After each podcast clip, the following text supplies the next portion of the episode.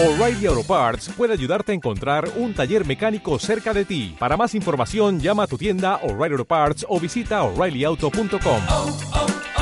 O'Reilly. Hola, muy buenos días. Lo que hoy te traigo ya te aviso que no está hecho para todos los estómagos porque vamos a ver algunas de las torturas más bestias, formas de muerte que te van a hacer replantearte si los humanos son subnormales o no. Aunque creo que ya sabes la respuesta a eso, ¿verdad? Así que si no te gusta mucho el rollo gore o así, no lo veas. Tampoco es que vayamos a poner imágenes duras ni nada, que esto es YouTube, ¿verdad? Eh, Pero tu imaginación es algo muy poderoso, amigo mío. Y al final del vídeo te voy a contar lo que hacían los chinos a las mujeres que las pillaban haciendo el amor con alguien que no estuviera con la que no estuviera casado, vamos. ¿Tú qué castigo crees que las ponían? También vamos a ver el de los hombres, ¿eh? Pero fíjate que hoy en día en algunos países aún está la lapidación para estos casos, o sea, que vaya tela. Venga, tío, vamos a poner la intro y a ver qué cosas más bestias hacían estos loco, loco, mm, rollito de tres delicias. ¡Ay, para adentro!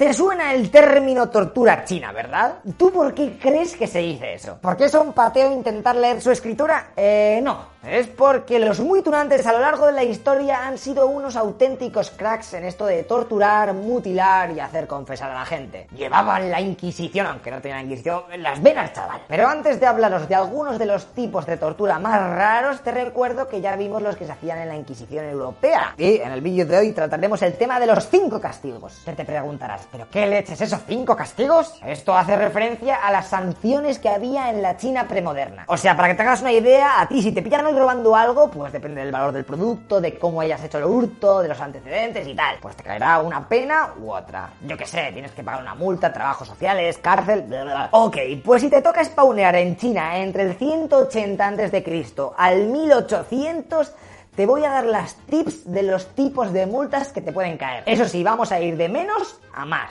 De delitos más leves a cosas chungas, ¿vale? ¡Mm, ¡Qué emoción! ¿Solo te quitarán el carnet de conducir durante tres semanas?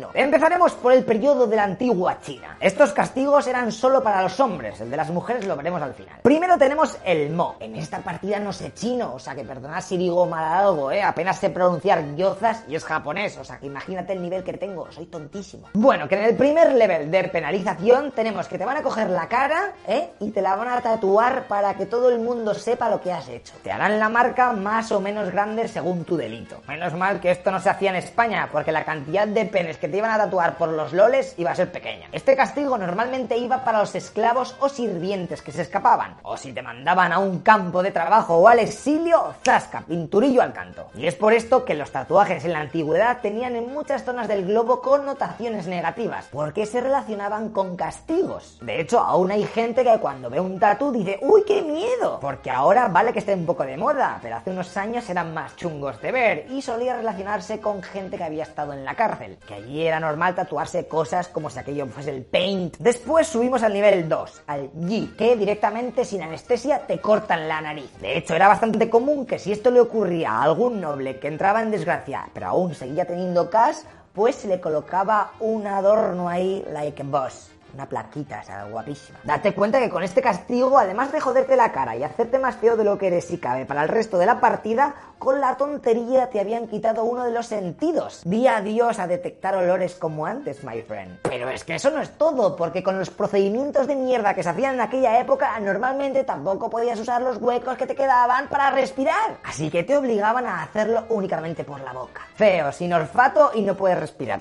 Castigo 3 en 1, chaval. Madre mía, y solo vamos por el nivel 2 de 5. Uy, yo tengo miedo, macho. Quiero parar, que luego tengo pesadilla. Llegamos al Yue, que también va de amputar cosas. En este tercer nivel, si la has liado lo suficiente, te van a amputar el pie izquierdo o el derecho o los dos. Eso ya según vean ellos. Pero es que además hay una versión extraña, porque también existe la posibilidad de que directamente te abran la rodilla, así, y te quiten la rótula. Luego te curan, te cosen y a casa como nuevo. Como intuirás, con esto conseguían que dejases de caminar de forma correcta. Te han dejado tuido. A los chinos les molaba lo de joder la partida de la peña para siempre, ¿eh? Aunque eran originales, ¿eh? No era lo típico, ah, que te corto la mano, eh. Aquí te cogían la rótula y luego se echaban unas tabas. Que por cierto, el que no sepa lo que es esto, las tabas o cómo se juega, por favor que lo busque luego porque seguro que tus abuelos o incluso tus padres le dieron a esta especie de dados de la antigüedad. Coméntaselo, ¿sabes lo que son las tabas? ¿Eh? Ahí te lo explica, es un juego famosísimo en Castilla. Después de esto tenemos el gong. Madre mía, pero ¿qué puede ser peor que cortar la nariz y los pies? Pues lo siento, tío, pero te van a quitar el pene y los testículos. Enhorabuena, te has convertido en eunuco. Por lo menos lo más seguro es que te toque currar para un noble o en el palacio imperial, ¿eh? Que no se vive tan mal. Esta pena se solía poner a aquellas personas que habían caído en la corrupción. Anda, que no molaría instaurar esto ahora, ¿eh?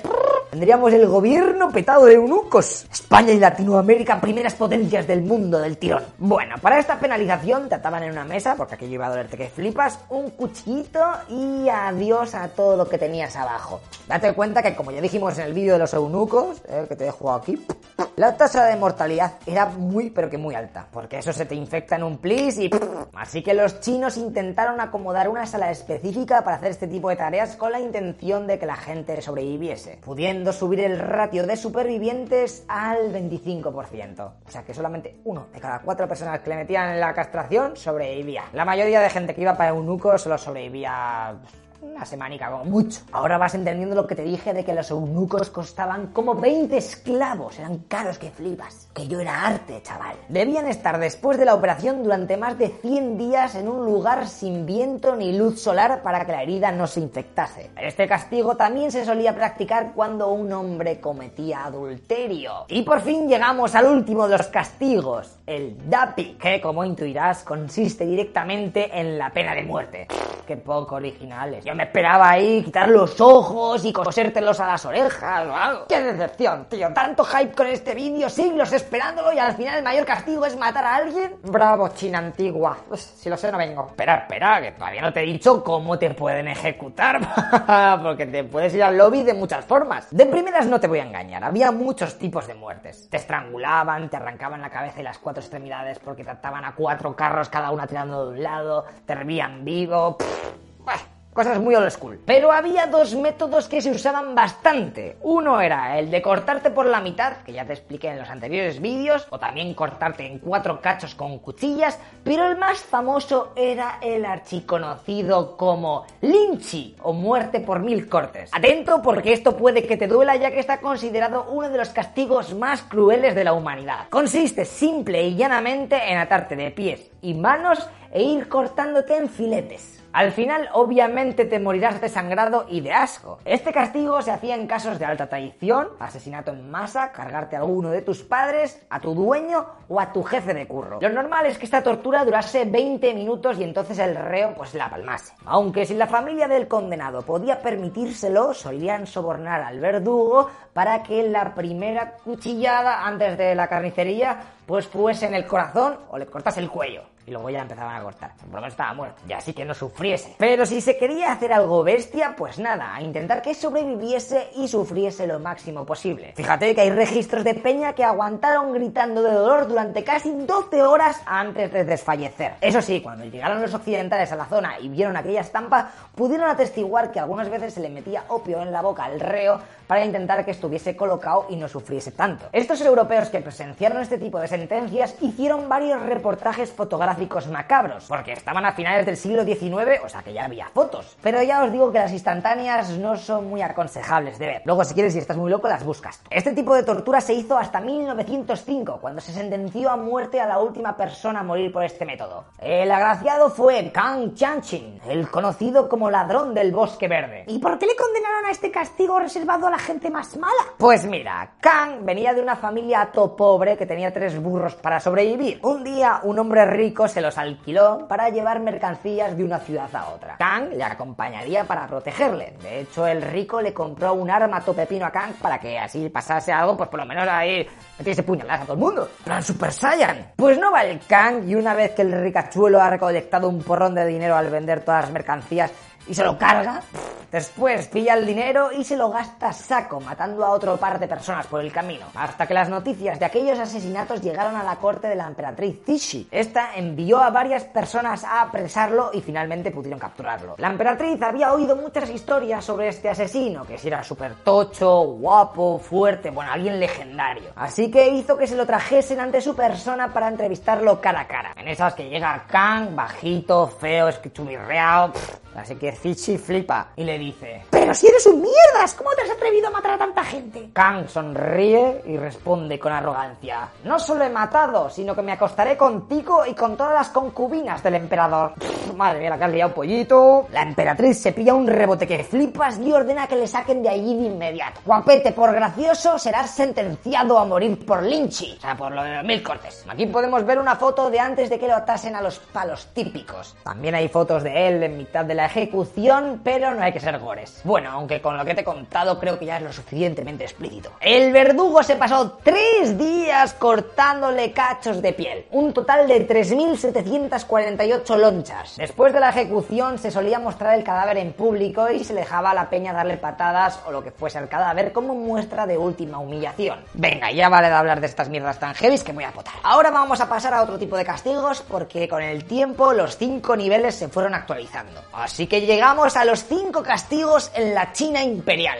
Según la dinastía que entraba o salía, también había mini cambios. Pero vamos a hacer un resumen en términos generales. Una curiosidad es que todos los castigos de todos los niveles se podían conmutar por una multa económica. O sea que a los ricos, ¡plin! Primer castigo y primer nivel. Te van a golpear con un bastón de bambú ligero en las nalgas, en el culo. Los combos iban en plan 10 latigazos, 20, 30, 40 y 50. Y para librarte de ellos, pues tenías que pagar entre 0,6 ones hasta 3. Al final te digo cuál era el salario medio de la época para que te hagas una idea del coste. Segundo castigo. Golpes con un palo más tocho en la espalda, nalgas y piernas. Y aquí la pena va desde 60 a 100 golpes. Y el coste entre 3 y 6 guans de cobre para librarte. Llegamos al tercer castigo, que consiste en convertirte en esclavo por un periodo de tiempo. Lo más pequeño es un año y 60 golpes de palo grande. Y lo que más son 3 años y 100 golpes con el palo grande. Esto es como el McDonald's, ¿eh? Te añado medio año más y por el mismo precio encima una oferta de hostias como panes. Te lo pongo para llevar o te reviento el lomo aquí mismo. Para librarte de este nivel tiramos de cartera entre 12 y 24 ones. Lo que nos lleva al cuarto nivel. Esto ya parece un juego o algo. Que consiste en el exilio además de 100 golpes con el palo grande. Y según la sentencia podrías comerte entre 1000 kilómetros y 1500 de lejanía de tu lugar de nacimiento. No podías acercarte. Había de un círculo, no acerques, te acercabas un poco y la habías liado. Aquí estamos hablando de entre 30 y 36 ones. Y por último, el nivel máximo, que para no perder la costumbre, consistirá en la pena de muerte. Aquí con nuestro mítico catálogo de cortes lentos, decapitación, etcétera. Todo por un módico precio de 42 ones en efectivo y te libras. ¿Eh? Hacemos como que no ha pasado nada y hasta luego. Eso sí, nos aceptan cheques, tarjetas regalos o PayPal. Lo siento. Vale, y ahora es cuando te digo lo que ganaba una persona normal al día. Un trabajador de la construcción, por ejemplo, se sacaba 0,72 wens al día. O lo que es lo mismo, tendría que ahorrar todo su salario durante tres años para poder pagar la primera tarifa del primer castigo casi nada. O sea que imagínate que estás loquísimo ¿eh? y empiezas a currar y te propones matar a alguien que te cae todo mal y que luego, como sabes, que seguramente te condena a muerte, pues vas a empezar a ahorrar desde el minuto cero. En el lejano horizonte tienes a los malditos 42 ones que te cuestan. Buah, está complicado, ¿eh? Lo siento, pero está flipado. Si hacemos cálculos, 0,72 wens al día. 1000 wens es un one y necesitamos 42. En 1315 días consigo un one por 42 igual a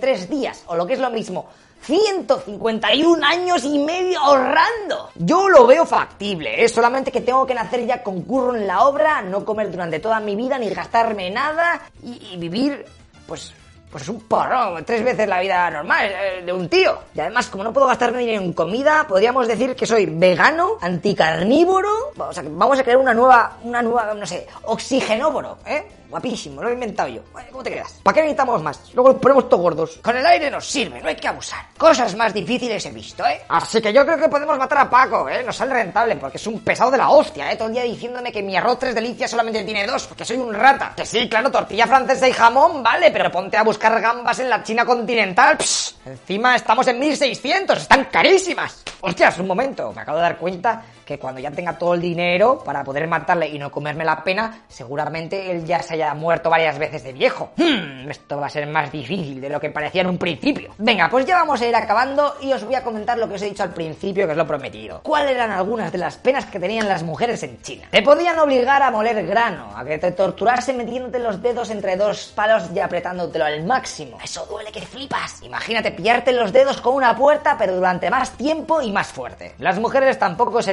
de los golpes con los palos de madera, o de las penas de muerte con todas sus variantes, aunque también algunas veces se las dejaba la opción del suicidio forzado. A los hombres también, pero se me ha olvidado ponerlo antes. Para que se fuesen al lobby con un poquito de honor. En ellas era normal que si su marido acababa de morir, pues sale. Se ponía junto a él en la pila funeraria y a ser quemada viva.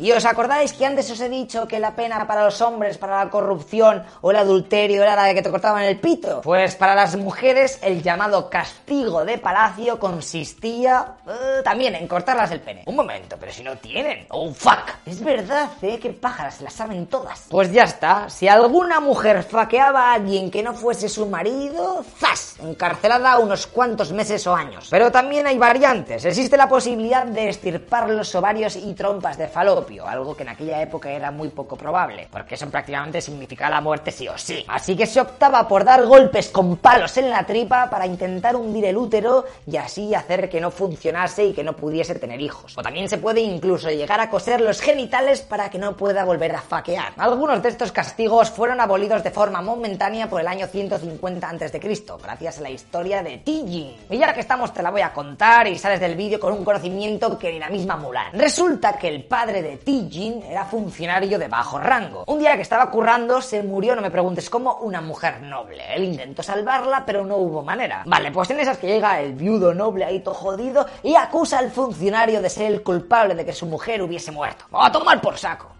Claro, si te está acusando un noble, pues esto es serious business. Así que preso y pa' Pekín, para que a ver qué pena le meten. Su hija, la niña Tijin, viendo que aquello era una injusticia de la leche, decidió acompañarle en aquella travesía. Algo que no era muy recomendable, porque el viaje era todo largo y muy difícil. Pero nada, ella estaba todo emperrada y le siguió. Con todo el hambre del mundo llegó a la capital y quiso defender a su padre una niña, o sea, una mujer haciendo ese paripé, pero ¿de qué va? La gente no la tomó en serio y ella decidió escribir una carta al emperador en donde en vez de pedir clemencia hacia su padre, ponía a parir la movida esa de los cinco castigos. En ese texto se ofrecía a ser esclava por el resto de su vida si a cambio liberaban a su padre. Aquella carta llegó a los funcionarios y al mismísimo emperador. Después de leerla, el jefazo chino todo conmovido por lo bien que estaba escrito y por cómo relataba la crueldad de las penas y la injusticia que era que los presos no pudiesen defenderse ante un tribunal, dijo ya está. Tú, chiquilla, no vas a ser la esclava de nadie. No sé por qué pongo acento andaluz. Liberamos a tu padre ahora mismo y quitamos la crueldad esta de los cinco castigos. Si es que además ya lo estábamos pensando porque lo ponéis todo petado de sangre y me entran unas ganas horribles de comer hamburguesas de un euro porque eso parece como un ketchup. La historia de Tijin y de su hazaña se extendió por el país, convirtiéndose en una de las primeras mujeres en escribir sobre ética y justicia. ¡Oh, qué bonito! ¡Joder! Me encanta que las historietas de la leche acaben bien. Y más teniendo en cuenta que hace unos minutos estábamos hablando de cómo descuartizar a un humano. ¡Oh, oh! ¡Qué desastre de canal! Y con esto más o menos ponemos fin a este vídeo. Pero solamente decirte que en el próximo vamos a ver el sexto capítulo sobre bulos de la historia. ¿eh? Llevamos a cinco, el sexto. ¿eh? Vamos a aprender curiosidades así random. Así que te ves las anteriores, o si no, pues no hace falta. O sea, no es una serie lineal, esto no es Lost, ¿sabes? Puedes verlo así, loco. Así que suscríbete si no estás, eso sí. Venga, tíos, hasta luego, loco Pixas.